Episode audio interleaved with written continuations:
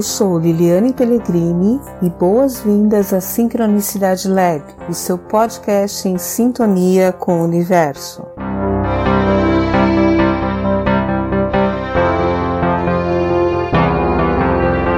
Boas-vindas à Sincronicidade Lab.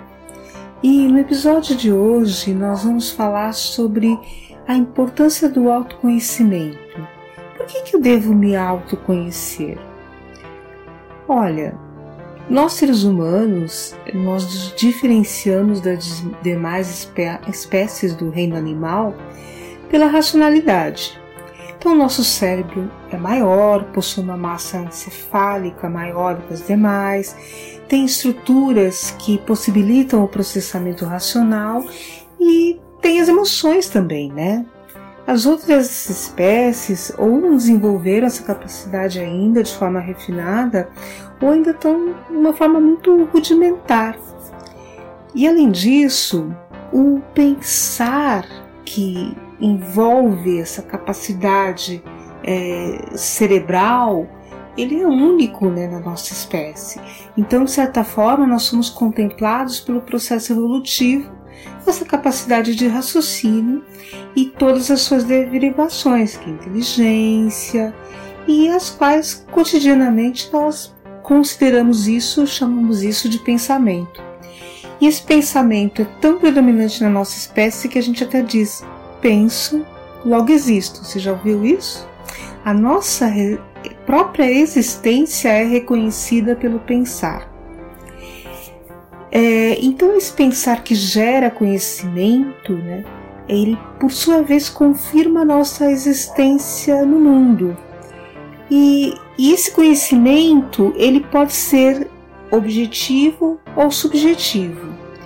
E o conhecimento subjetivo é aquele que está ligado ao autoconhecimento, ele é intangível, no sentido assim que nem sempre é possível compartilhar o seu autoconhecimento com o outro. É um conhecimento que só o nosso olhar vê e ninguém mais. Então, o autoconhecimento seria o que eu penso a meu respeito. O que é autoconhecimento? Como é que eu vou dizer que alguém me conhece? O autoconhecimento não é saber se você gosta de rosa ou de amarelo. O autoconhecimento é saber o porquê você gosta de rosa ou de amarelo. E aí é interessante porque o autoconhecimento não é apenas o que você pensa a respeito de si mesmo, mas também tudo aquilo que você desconhece a seu respeito. Poxa, mas eu desconheço coisas sobre mim? Segundo a psicologia, sim. Grande parte dos conteúdos psíquicos, eles são inconscientes de acordo com a psicologia. Então, nós não sabemos muita coisa a nosso respeito. E não se trata apenas de memórias de um passado remoto, da sua infância, quando você era bebê. Também, segundo Jung, nós temos um, um conteúdo inconsciente que é coletivo, que é comum a toda a humanidade. São as histórias, as vivências que os nossos antepassados humanos tiveram e que nós carregamos conosco e que estão presentes na nossa psique.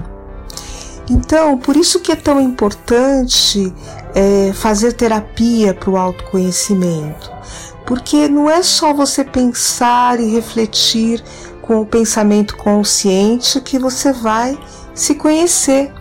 Muita coisa está operando em você de forma inconsciente e você nem se dá conta sobre isso.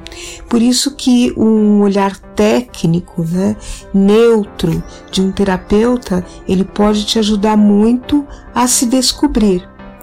O outro ponto é que além da gente não conhecer muito sobre aquilo que é, é, está solidificado no nosso inconsciente, também nós não sabemos muito sobre a nossa alma e o nosso espírito, porque, segundo a espiritualidade, nós somos deuses, nós já somos Deus, nós somos parte da divindade.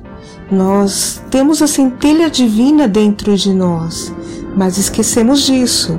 Então, se autoconhecer também é buscar a espiritualidade, buscar a centelha divina que já existe dentro de nós e despertar para esse conhecimento. Então, resumindo, por que, que é tão importante me autoconhecer? O autoconhecimento ele vai trazer mais consciência sobre si mesmo, sobre a sua história, sobre a história da humanidade e, por fim, vai trazer consciência sobre quem realmente somos. Nós não somos um corpo, uma personalidade, nós somos espíritos, nós somos divindades vivendo uma experiência aqui na Terra. Por hoje é só e nos siga nas redes sociais. Para saber mais, acesse sincronicidadelab.com e nos siga nas redes sociais.